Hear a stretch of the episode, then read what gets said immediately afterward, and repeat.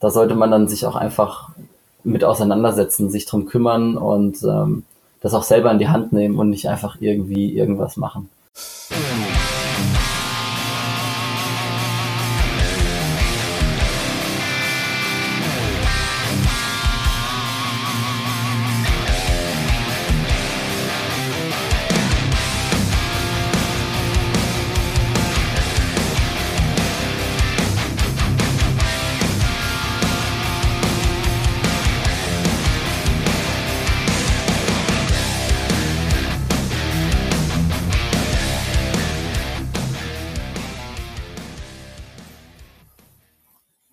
Und herzlich willkommen zu einer neuen Folge des Reflection Podcast. Ich bin Torben Müller und heute habe ich einen interessanten Gast in meiner Sendung, den ich auf der Anlegermesse Invest 2018 in Stuttgart kennengelernt habe. Das ist der Marc Frevert. Hallo Marc, alles klar bei dir? Hallo, ja, bei mir ist alles klar soweit. Cool, magst du dich am besten selber unseren Hörern mal kurz vorstellen? Gerne. Also mein Name hast du schon erwähnt. Mein Name ist Marc Frevert. Ich bin 32 Jahre alt, wohne in Stuttgart, bin verheiratet und ähm, genau, wir haben uns beide das erste Mal auf der Invest kennengelernt. Genau, und zwar organisierst du ja auch die Finanzvisier-Zelle in Stuttgart und dort waren wir ja im April zusammen mit dem Finanzvisier selbst, also Albert Warnecke, ähm, zu Gast und das war ein toller Abend in Stuttgart in einem Gewölbekeller und wir haben interessante Gespräche geführt. Ähm, wie bist du denn zum Finanzvisier gekommen? Was hat dich da zu seinem Blog und äh, zu der Zelle in Stuttgart überhaupt hingeführt?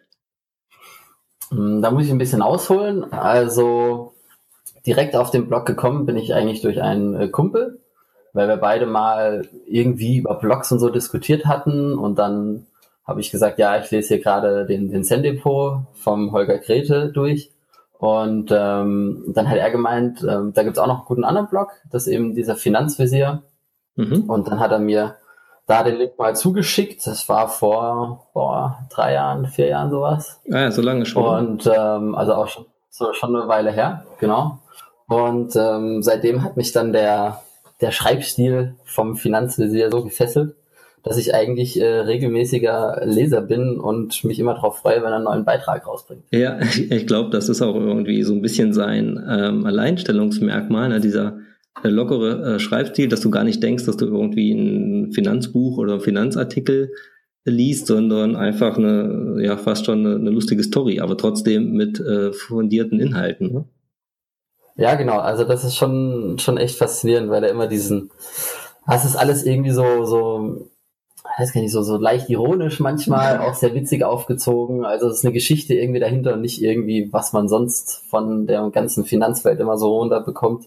Ähm, so trocken und so langwierig und langatmig. Ja, und dadurch schafft er es, glaube ich, dann auch ähm, ja, zugänglich zu werden für viele äh, Menschen, die sich sonst eigentlich nicht so gerne oder mit dem trockenen Thema ja eigentlich ähm, ja, identifizieren oder sich darum äh, eben Gedanken machen oder kümmern. Wie bist du hm, denn ja, genau. Zellenmaster geworden? Also ähm, als fleißiger Leser habe ich das dann relativ früh schon mitbekommen, dass er diese Zellen da äh, macht. Da hat er ja auf seinem Blog dann entsprechend Werbung gemacht und das auch angekündigt. Und dann ähm, bin ich nach einer Weile wieder auf dem Blog und habe mir gedacht, ach, irgendwie wäre das mal cool, zu so einem Treffen zu gehen. Und habe geguckt, ähm, was es für Zellen schon gibt.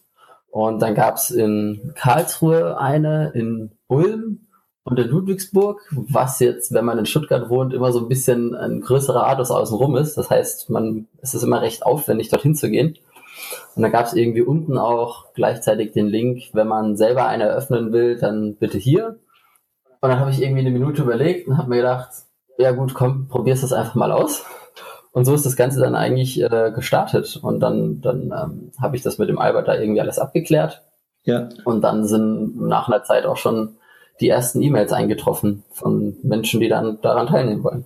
Ja, cool. Und äh, wie lange machst du das jetzt schon? Also wie lange gibt es die Zelle in Stuttgart? Die gibt es. Ähm, eröffnet habe ich sie, glaube ich, letztes Jahr im Juli und wir haben dann im Anfang August, ich muss nochmal genau nachgucken, haben wir unser erstes Treffen dann gemacht. Also wir haben jetzt dann einjähriges. Ah ja, und wie, wie viele Treffen habt ihr ungefähr schon abgehalten oder in welchem Rhythmus trefft ihr euch? Also wir treffen uns im Zwei-Monats-Rhythmus. Ja. Mhm. Ähm, und haben jetzt, boah, ich glaube, acht oder neun Treffen schon gemacht. Die haben sich immer so ein bisschen dann nicht so ganz ähm, im Zwei-Monats-Rhythmus geblieben, weil dann eben die Invest unter anderem war. Und ähm, gestern hatten wir auch ein bisschen ein größeres äh, Veranstaltung vom, vom Finanzstammtisch aus. Deswegen ähm, passt das nicht unbedingt immer, aber so alle zwei Monate versuchen wir es. Mhm. Ja, das, diese, das Konzept der autonomen Zellen finde ich also klasse. Und zwar, dass es quasi komplett dezentral organisiert wird und dass jede Zelle da auch so ein bisschen äh, seinen eigenen Weg gehen kann und es quasi nicht immer über ähm, den Albert Warnecke selber organisiert werden muss und, und somit auch ähm, ja, sich das vielleicht in verschiedene Richtungen entwickeln kann. Ähm, du hast es angesprochen, ihr hattet jetzt eine größere Veranstaltung. Was war das? Wir haben ähm, uns auf der Invest war der ähm, Organisator von der Karlsruher Zelle auch da. Ähm, der Finanzwelt wahrscheinlich besser bekannt als Dummerchen. Und ähm, mit Albert. Und dann hatten wir ähm, mal gesprochen, dass wir in Stuttgart mal eben so einen Börsenbesuch planen. Weil wir haben einen in, beim Stammtisch, der arbeitet in der IT bei der Börse mhm. und hat dann gemeint, ah, das könnte man mal machen. Und dann hat der Albert ähm, sein, sagen wir mal, sein Netzwerk so ein bisschen äh, einfließen lassen. Und dann haben wir gestern ähm, von der Kundenbetreuung und von dem Vorstandsvorsitzenden der Börse haben wir eine Börsenführung bekommen. Ah ja, cool. Wo dann die Stuttgarter Zelle da war, die Karlsruher Zelle und die Ludwigsburger Zelle und der Albert persönlich auch.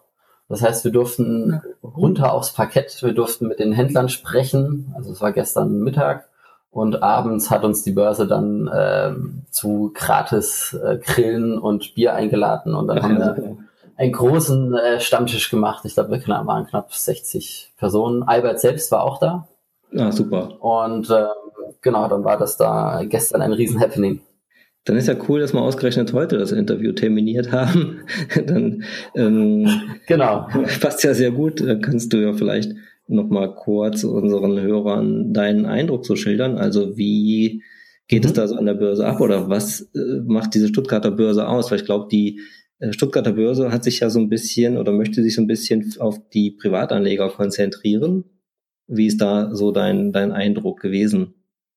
Genau, also die, die Stuttgarter Börse ist eine ähm, Privatanlegerbörse, also nicht für institutionelle Anleger quasi, sondern im Prinzip verdient sie eben dadurch ihr Geld mit den Leuten wie wir, die gestern da waren, die halt mal so ein paar Aktien ähm, kaufen hier und da in größerem, kleinerem Stile und äh, oder Derivate oder, oder Anleihen oder was auch immer.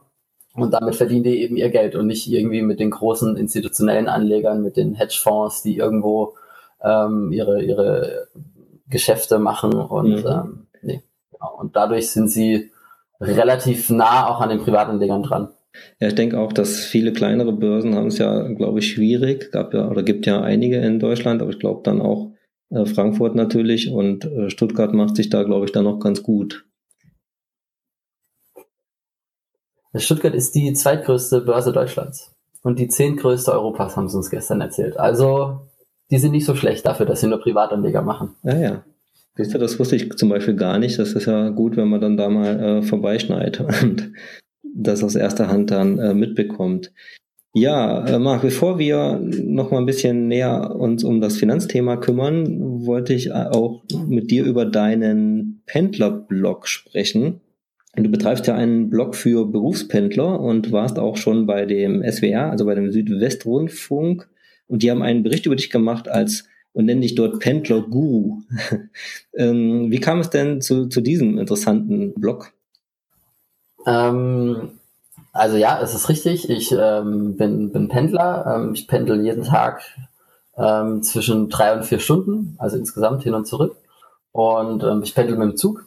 Und das mit dem Blog hat sich dann irgendwie mal so ergeben. Also ich bin selbst generell fleißiger Blogleser, also nicht nur Finanzblogs, auch viele andere Blogs. Mhm. Und ähm, hatte dann irgendwann mal die Idee, sich so ein bisschen in, ins Online-Marketing einzulesen oder so, weil wer weiß, wann man das vielleicht mal brauchen kann. die Welt wird immer digitaler etc. Da kann man sich ja mal so ein bisschen mit auskennen. Und dann habe ich mir gedacht, ja, Bücher lesen und Co. ist ja auch irgendwie öde. Am besten ist Learning by Doing. Und dann habe ich mir gedacht, dann starte ich einen Blog. Und dann habe ich überlegt, über was für ein Thema ich schreiben könnte. Und ähm, bin dann aufs Pendeln gekommen, weil ich, ja, sag, Pendeln macht Spaß, das ist vielleicht arg übertrieben dargestellt, aber ich komme mit dem ganzen Pendeln extrem gut zurecht. Ähm, ich habe keine Einschränkung dieses Pendeln in, in meinem Leben.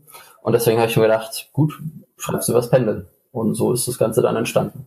Okay, cool. Du hast ja gesagt, du hast keine Einschränkung durch dieses Pendeln. Das ist aber wahrscheinlich äh, nicht bei allen so. Und du willst ja auch anderen Pendlern helfen, unter anderem mit, mit deinem Blog. Das war ja wahrscheinlich eine Motivation von dir, diesen Blog auch, auch zu machen. War das denn, wie war das denn am Anfang? Also war das schon immer so bei dir, dass du da gesagt hast, äh, ich habe kein Problem mit dem Pendeln oder wie hat sich das entwickelt? Ähm, nee, das war nicht von Anfang an so.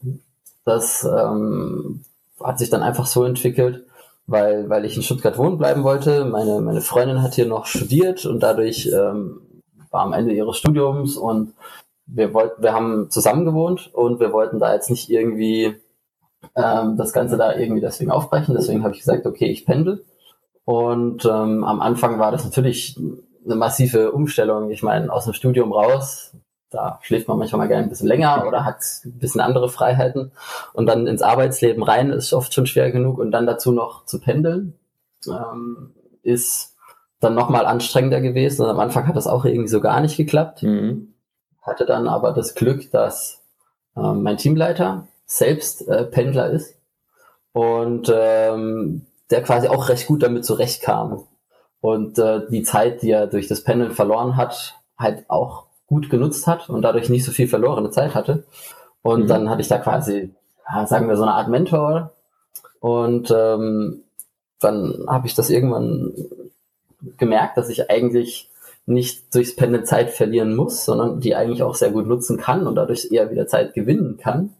Und ähm, dann hat sich das so sukzessive über die Jahre eben weiterentwickelt und irgendwann kam dann die Idee mit dem Blog, ähm, all das Wissen, was ich jetzt in Anführungszeichen, ich mache das jetzt auch schon seit fünf Jahren, ähm, angesammelt habe, ähm, mal weiterzugeben und auch zu zeigen, wie ich da rangehe und dass man es durchaus auch positiv gestalten kann, das Pendeln. Mhm, für unsere Zuhörer, der Blog ist der einfach über markfrevert.de erreichbar, ne? Genau. Also wer da mal vorbeischauen äh, will, markfrevert.de. Ähm, wie viele Leser hast du im Moment so und wie hat sich das entwickelt über die fünf Jahre, hast du ja gesagt, die es schon läuft? Ähm, ich habe im Moment, ähm, ich nachgucken, einige hundert Leser im Monat. Mhm. Es, ist, ähm, es ist immer sehr, sehr zeitenabhängig. Ähm, also wenn zum Beispiel wie das Interview mit dem SWR oder so, dann gibt's immer wieder so ja, Phasen. Peaks, ne? Da gibt's große Peaks, wo man sagt, okay, hier wird gerade viel über Pendeln berichtet und so, das sieht man dann schon auch. Und ähm, ansonsten habe ich einige hundert Leser im Monat. Ja. Ungefähr. So die genaue Zahl weiß ich gerade gar nicht. Ich gucke da nicht so stark drauf. Ähm, daher, ja. Aber es sind einige hundert im Monat immer. Ja. Bist du denn, also die Deutsche Bahn hat ja ICEs eingeführt. Wie ist das denn auf deiner Strecke Stuttgart-Ulm? Hast du da die Möglichkeit, in, im Internet auch zu surfen oder zu recherchieren während der Fahrt mittlerweile? Ja. Ähm, oder machst du das dann über Handy? Also früher, ja, mittlerweile gibt's ja seit, ich glaube, so seit ein, zwei Jahren äh, alle ICEs ja eigentlich mit WLAN ausgestattet.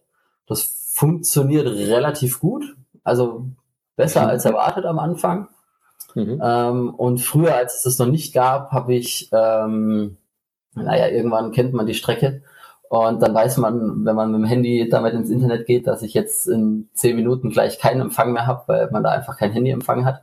Und dann äh, muss man halt so ein bisschen gucken. Ähm, da ging es eben über, übers Handy, aber es war einfach holpriger. Ja. Jetzt mit dem WLAN, meine Erfahrung, es funktioniert einwandfrei. Ja. Ähm, Podcast ist ja auch so ein Thema, was viele auf ähm, den, den, Strecken zwischen zu Hause und ähm, dem Arbeitgeber vielleicht hören, also im Auto oder im Zug. Ähm, von mhm. daher wäre es ja ganz interessant für die Zuhörer vielleicht, die vielleicht jetzt auch gerade unterwegs sind. Was sind denn so deine Top 3 äh, Profi-Tipps fürs Pendeln? Also erstmal ähm, meiner Meinung nach der wichtigste Tipp ist, der geht ähm, nicht um die Zeit im, während dem Pendeln, sondern eigentlich schon davor und danach. Das ist nämlich, ähm, man sollte immer eine Alternative haben. Ähm, auch als Bahnfahrer genauso wie als Autofahrer ähm, gibt es oftmals die Möglichkeit, dass man einen Stau hat, eine Strecke gesperrt ist, ein Zug ausfällt, die Strecke beim Zug gesperrt ist, etc. Und ähm, es macht es in Anführungszeichen einfach deutlich stressfreier, wenn man quasi nicht lange überlegen muss, oh, was mache ich jetzt, sondern hm, okay, ähm, fährt nicht, ich kann aufs Auto umsteigen und fahre dann da und da lang und dann ist es gut. Oder wenn irgendwie eine Strecke gesperrt ist, dann weiß ich, ich fahre da und da lang. Das dauert zwar fünf Minuten länger, aber ich muss da nicht ewig auf Google Maps gucken, wie fahre ich am geschicktesten oder sonst irgendwas, mhm. sondern sich quasi Alternativen zurechtlegen. Auch wenn der eigene Zug mal ausfällt, dann weiß man direkt vielleicht, okay, in einer Stunde fährt der nächste, ich habe hier und da einen Termin oder sonst wie und wenn man da einfach sich eine Alternative aufbaut, dann macht man sich nicht einen Druck, diesen einen Zug oder diese eine Strecke jetzt rechtzeitig fahren zu müssen. Ja. Das macht es deutlich entspannter. Genau. Erinnert mich so ein bisschen an meine Studienzeit, wo ich auch äh, mit dem Zug morgens gefahren bin, regelmäßig und dann aber mit dem Auto zum Bahnhof und manchmal kam mir der Zug dann entgegen und dann bin ich dann einfach dann gleich, gleich mit dem Auto weiter, genau, dann hat man diesen unmittelbaren Stress schon mal nicht. Ja, das war der, der erste Tipp und genau. Tipp zwei und drei. Ähm, Tipp zwei und drei, also mein, mein Tipp zwei wäre nicht, also für die Zugfahrer gilt ja vor allem, sowohl aber auch für die Autofahrer, ähm, nicht einfach nur irgendwie rumzusitzen. Also im Zug entweder irgendwie zu schlafen, aus dem Fenster gucken, ist ab und zu mal ganz gut einfach so ein bisschen die Gedanken treiben lassen, ja. Aber auch für mhm. Autofahrer nicht einfach ins Auto sitzen, äh, Radio an und stupide da die Sachen hören, sondern irgendwie die Zeit nutzen. Also sprich, im Zug kann man lesen, man kann im Internet surfen, man kann im Internet shoppen gehen, man kann mittlerweile im Zug eigentlich fast alles erledigen, was man auch daheim könnte. Was bedeutet, wenn ich es da mhm. mache, muss ich es abends nicht mehr daheim machen. Mhm. Schlicht und ergreifend Zeit gespart und beim Autofahren ist es eigentlich ähnlich. Es gibt mittlerweile man kann Hörbücher hören, man kann äh, Podcasts hören, man kann gute Musik hören, die einen entspannt, gerade abends nach dem Feierabend, dann kommt man einfach entspannter nach Hause. Oder man telefoniert mit Freunden oder Familien. Und ähm, dann spart man sich in Anführungszeichen die Zeit dafür auch wieder abends daheim und ähm, kann dadurch einfach auch einen besseren Kontakt zu Freunden oder so aufbauen und nicht einfach dann im Stau stehen und sich aufregen, sondern ja gut, dann habe ich jetzt halt die Möglichkeit, äh, irgendjemanden anzurufen und mit dem zehn Minuten zu telefonieren oder so. Mhm, und also dann die Zeit wirklich auch nutzen. Genau, die Zeit auch einfach nutzen. Und dann muss ich mich auch nicht mehr so über den Stau aufregen, sondern, na gut, ich habe es ja für was anderes genutzt. Ja, genau. Also wenn ich an meine Zugfahrten, also ich bin jetzt im Moment kein äh, Pendler, aber wenn ich an meine Zugfahrten mich erinnere, dann war es doch ähm, ja häufig so, dass man super arbeiten konnte, also mit seinem, seinem Laptop dort nutzen konnte. Auch äh, zum Teil hat man ja auch Strom und jetzt sogar das, das äh, WLAN dann. Aber es gab ja auch schon Zugfahrten, wo ich gedacht habe, jetzt kannst du gar nichts machen, weil einfach der Zug überfüllt war oder äh, Planänderungen und so weiter. Wie ist das bei dir? Was, wie würdest du, wie schätzt du das ein? Wie ist das? Ähm, ist es bei dir immer okay? Also kannst du bei auf jeder Fahrt was machen oder ist es schon unterschiedlich auch, je nachdem, wie der Zug gerade äh, gefüllt ist und so weiter. Also ich habe zum den Vorteil, es gibt ab und zu echt volle Züge, ja.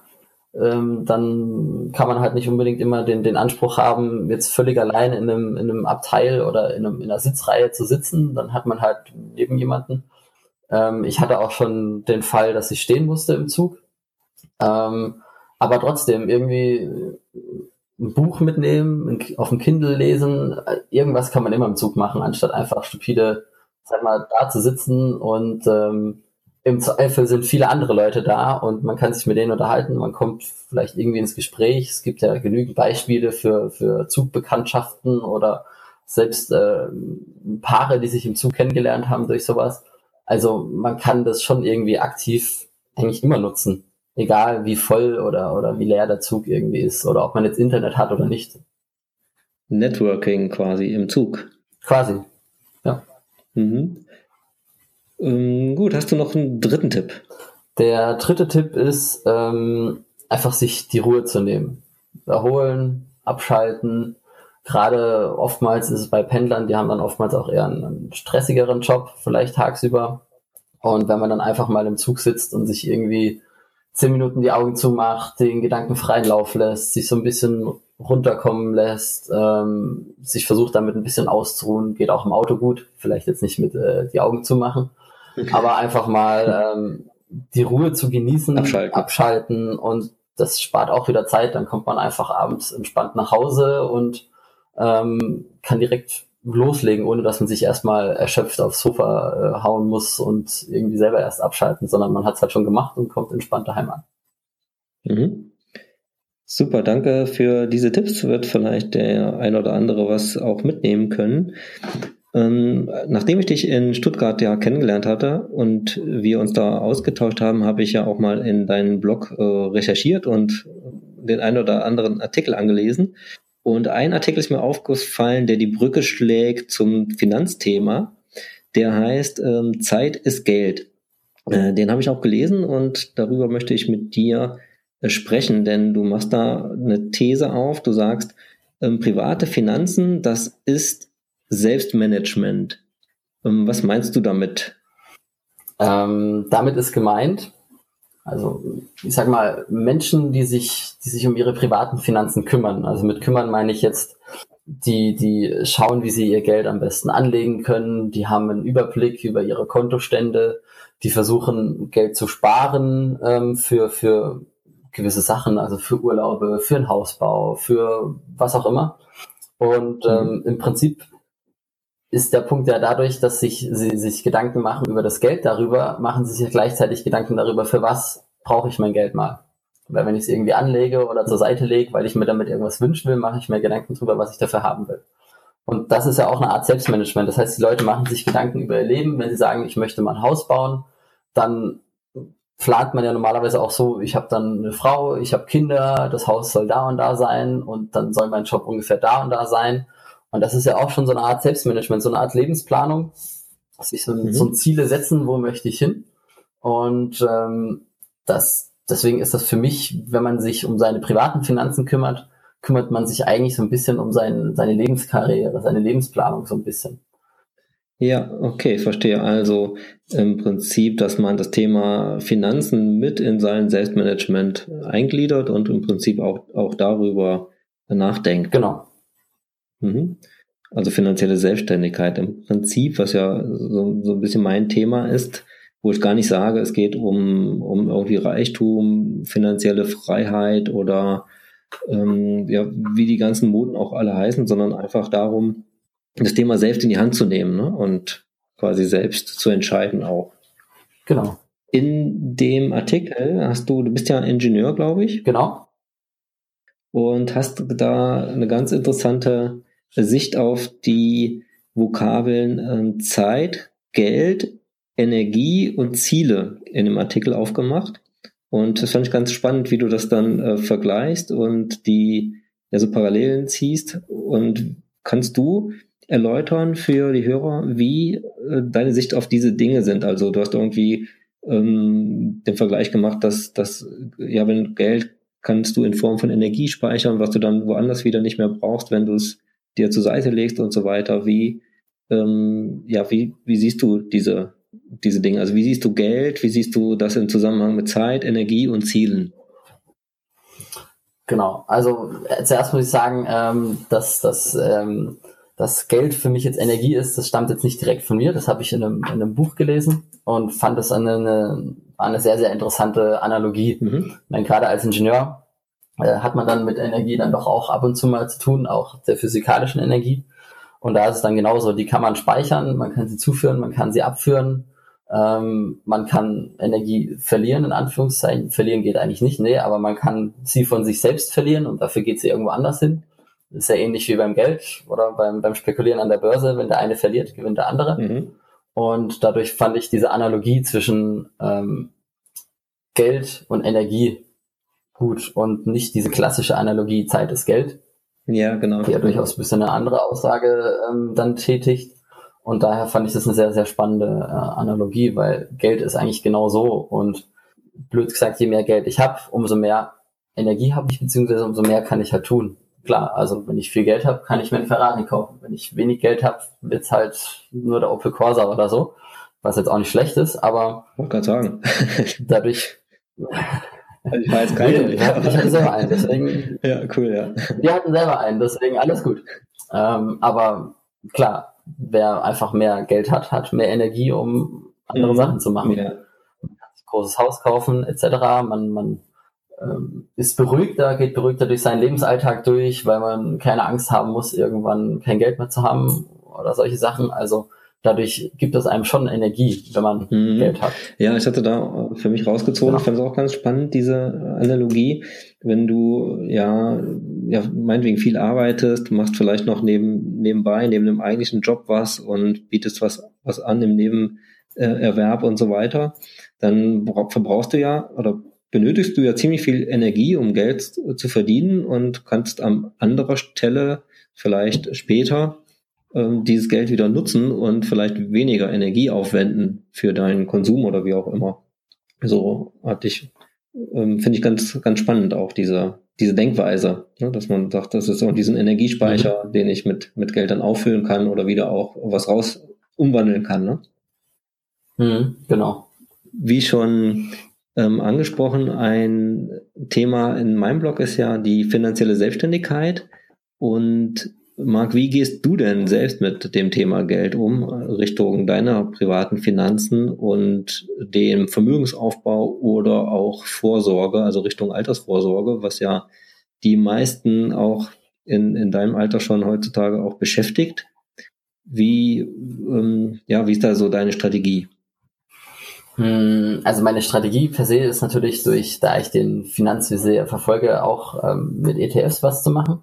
Mhm. Ähm, aber prinzipiell ist es so, dass ähm, da mehrere Mechanismen greifen. Also zum einen das klassische nicht mehr ausgeben, als man einnimmt. Das äh, kann man bis zu einem gewissen Grad natürlich optimieren. Dann ähm, was, was ja der Daniel, der Finanzrocker, dann immer predigt, ähm, man soll aber nicht nur gucken, dass man seine Ausgaben runtersetzt, sondern man kann auch versuchen, seine Einnahmen zu erhöhen. Das ist äh, definitiv ein Punkt, dass man sagt, okay, ähm, man, man versucht sich einfach weiterzuentwickeln und quasi auch mehr Geld zu verdienen. Und dann kommen wir wieder in dieses System, wie erhöhe ich quasi meinen Wirkungsgrad von meiner Arbeitszeit. Also sprich, wie, wie kann ich mehr Geld pro Stunde verdienen und ähm, trotzdem gleich viel arbeiten wieder, wo ich einfach auch mehr Geld reinbekomme. Und ähm, als, als langfristige Anlage habe ich ähm, ganz klassisch ETFs.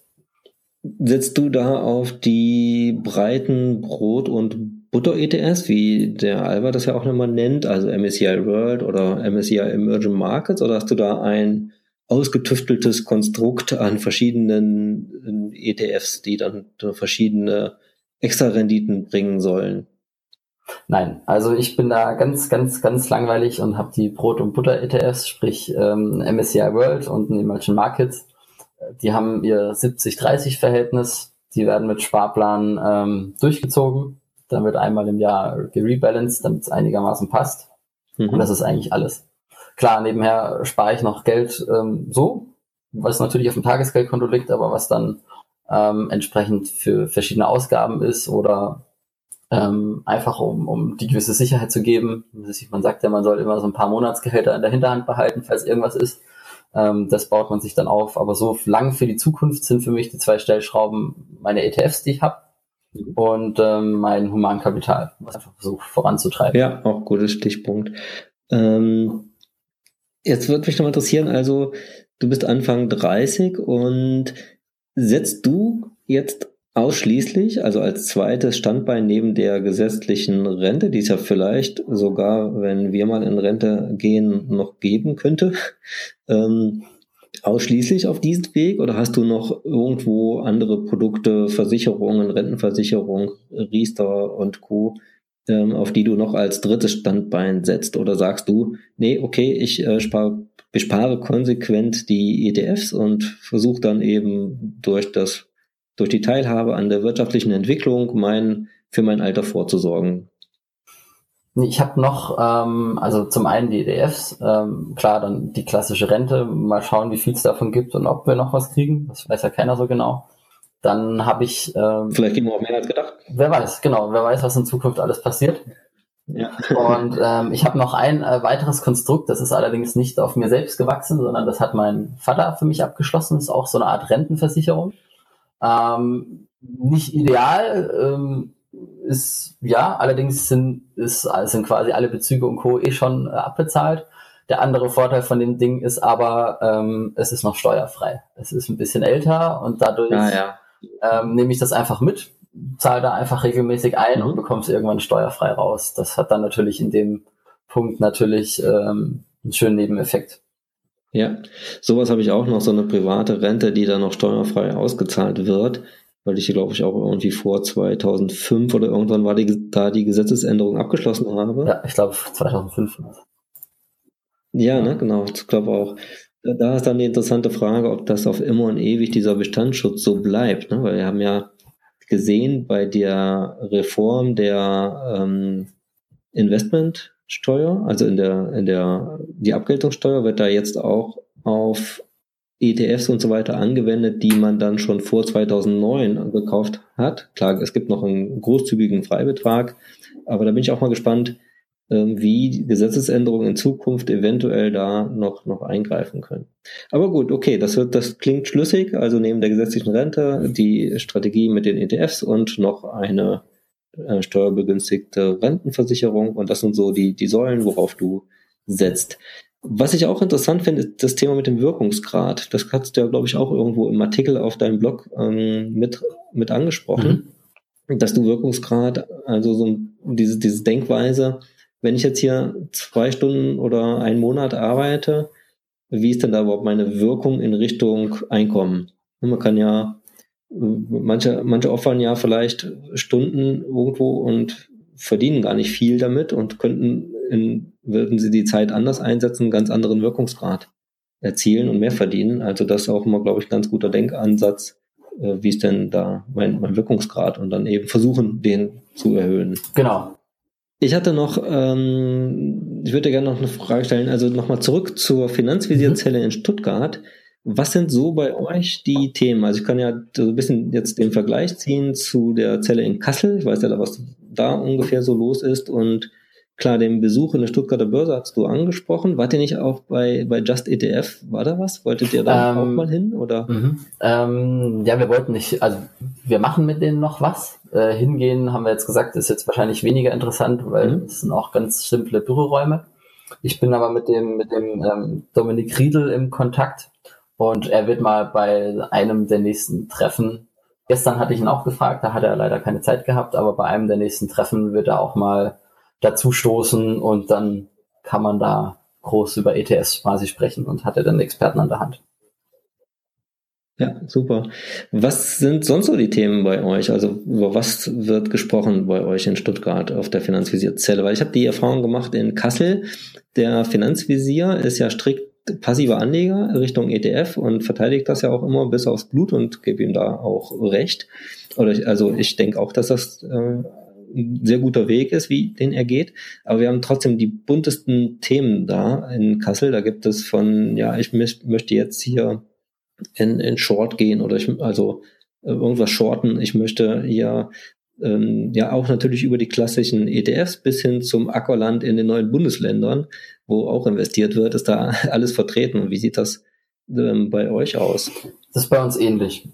Es sind jetzt nicht ähm, alles Leute dabei, die, die nur in ETFs anlegen oder so. Natürlich sind da einige dabei. Ähm, das ist richtig, aber es sind auch welche dabei, die, die aktiv mit, mit ähm, Aktien handeln und aber auch gleichzeitig äh, in, in Kryptos waren zum Beispiel die Weihnachtszeit logischerweise ein großes Thema. Stimmt. Ähm, gleichzeitig auch Peer-to-Peer-Kredite. Ähm, dann teilweise auch sehr, sehr generelle Sachen. Also wir haben einige junge Pärchen da, da geht's dann immer drum, da tauscht man sich aus. Wie habt ihr die Kontoführung? Wie macht ihr das mit dem Konto? All solche Sachen, also teilweise auch wirklich die kompletten ähm, Basics. Dann ähm, wird sich auch darüber unterhalten, wie die Finanzen im Freundeskreis sind, also dass die halt auch alle niemanden haben und wie man diese finanzielle Bildung verbessern könnte. Dann natürlich Austausch mit Erfahrung verschiedener Arten und Weise. Irgendein Produkt hatte da dann gefühlt jeder schon mal und hat damit schlechte Erfahrungen gemacht. Oder wir haben auch ein paar Experten, die, mhm. die sind schon seit 20 Jahren oder so am Aktienmarkt, die kennen sich da ein bisschen besser aus. Und die kann man dann auch so mal fragen. Ansonsten rundrum alles. Also teilweise auch ganz normale private Sachen, was man einfach äh, so macht oder Ähm, manche haben schon Häuser gekauft, haben dann damit Erfahrungen geteilt und gesagt, darauf muss man achten, darauf nicht. Also einmal eigentlich komplett querbeet. Auch alles, was gerade so politisch teilweise angesagt ist. Klar, Finanzen, wie gesagt, im Dezember rum war es dann. Ähm, die Kryptowährungen im, im, im Januar, Februar war es dann äh, das, das MIFID, was da rauskam und also Sachen. Ja, das ähm, hat mich auch ein bisschen überrascht am Anfang, muss ich sagen, dass da doch auch, weil es kommen ja im Prinzip alle über den Finanzvisier-Blog und melden sich ja im Prinzip darüber dann äh, per E-Mail an die Zelle an. Und da hatte ich auch gedacht, okay, das wird das bestimmte Thema, aber das war auch gar nicht so, es war total breit und total äh, unterschiedlichste Investmentvehikel wurden da quasi diskutiert, aber ähm, finde ich natürlich auch interessant und ist ja eigentlich auch, auch gut so, anstatt jetzt immer nur über MSCI World oder MSCI Emerging Markets äh, zu sprechen. Genau. Du hast das Thema Kryptos nochmal angesprochen. Das wurde ja äh, heiß diskutiert und ich habe auch ähm, im Umfeld so den einen oder anderen, der da stark äh, engagiert ist und da eine, eine sehr große Zukunft sieht. Wie äh, siehst du das Thema Kryptowährungen? Also ich habe selber auch Kryptowährungen, ähm, hatte damit einfach, ähm, es war einfach so mal, um es ein bisschen kennenzulernen. Ne? Interessiert sich ja dann doch schon auch dafür.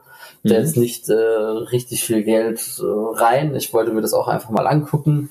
Ähm, habe damit dann auch so ein bisschen rumgespielt. Ähm, momentan lasse ich es besser drin liegen, weil ich vielleicht doch irgendwann mal hoffe, dass es wieder nach oben schnellt. Also momentan ist es stark im Minus. Und ähm, trotz, dass ich äh, ein bisschen früher eingestiegen bin und ähm, aber trotzdem den, ganz, den ganzen äh, hohen Peak, ähm, dass ich da von Anfang an mit dabei gewesen wäre, das habe ich nicht mitgenommen. Ansonsten, es ist schwer, glaube ich. Ich glaube, es ist auch nicht das Allerheilmittel für die Zukunft, dass dadurch alles toller und, und, und besser wird. Aber auf, mhm. ich denke, es ist auch mal, mal ein guter Ansatz, um, um das, sagen wir, das ganze Alteingesessene so ein bisschen zu durchbrechen, mit neuen Gedanken reinzukommen. Ähm, und, und vielleicht entwickelt sich für manche Branchen auch echt gut. Ähm, tendenziell gehe ich schon von aus, dass allein durch die Digitalisierung wahrscheinlich irgendwann schon der Punkt erreicht sein wird, wo wir einfach kein, kein Münzgeld, kein Scheingeld irgendwann mehr haben. Vielleicht sind dann äh, Kryptos wieder die, ja. ähm, wieder das Geld der Wahl. Ich weiß es nicht ähm, wie sich das entwickeln wird. Tendenziell würde ich es jetzt nicht komplett abschreiben, aber ich glaube auch tendenziell, dass es jetzt in den nächsten paar Jahren auch nicht äh, alles ähm, revolutionieren wird. Ich glaube, das wird noch ein bisschen länger dauern. Ja, interessante ähm, Ansicht, die ich auch teile. Also ich habe selber im Moment keine Kryptowährungen. Ich denke auch, dass wir vielleicht irgendwann mal alle mit einer Kryptowährung bezahlen. Aber ich weiß eben auch absolut gar nicht, welche das dann sein wird. Und nee. das weiß, kann man, glaube ich. Es gibt ja so viele mittlerweile und immer wieder neue, dass man auch gar nicht weiß, ähm, wo man investieren soll, beziehungsweise wenn es überhaupt als Investment gelten genau. kann. Marc, hast du noch irgendwas, was du unseren Hörern mitgeben möchtest oder was du noch loswerden möchtest? Ansonsten wäre ich jetzt mit meinen Fragen an dich am, am Ende angelangt. Ähm, sich um die eigenen Finanzen zu kümmern, ist gut. Ähm, dadurch beschäftigt man sich einfach so ein bisschen selbst mit, mit, seinem, mit seinem Leben und ich denke, das sollte man dann auch verbinden und sich ein bisschen mehr mit seinem Leben beschäftigen, was man in der Zukunft haben will und was man nicht haben will. Und ähm, ich denke, gerade finanzielle Bildung ist wichtig, weil Geld ist nicht alles, aber alles ist dann irgendwie Geld, irgendwie ist wieder so rumgesagt, ne? Und ähm, es bestimmt einfach das gesamte Leben und ich denke, die, da sollte man dann sich auch einfach mit auseinandersetzen, sich drum kümmern und ähm, ja. das auch selber in die Hand nehmen und nicht einfach irgendwie irgendwas machen. Ja, das kann ich ähm, so eins zu eins auf jeden Fall auch ähm, unterschreiben, genau. Selbstverantwortung übernehmen und drüber nachdenken und anfangen.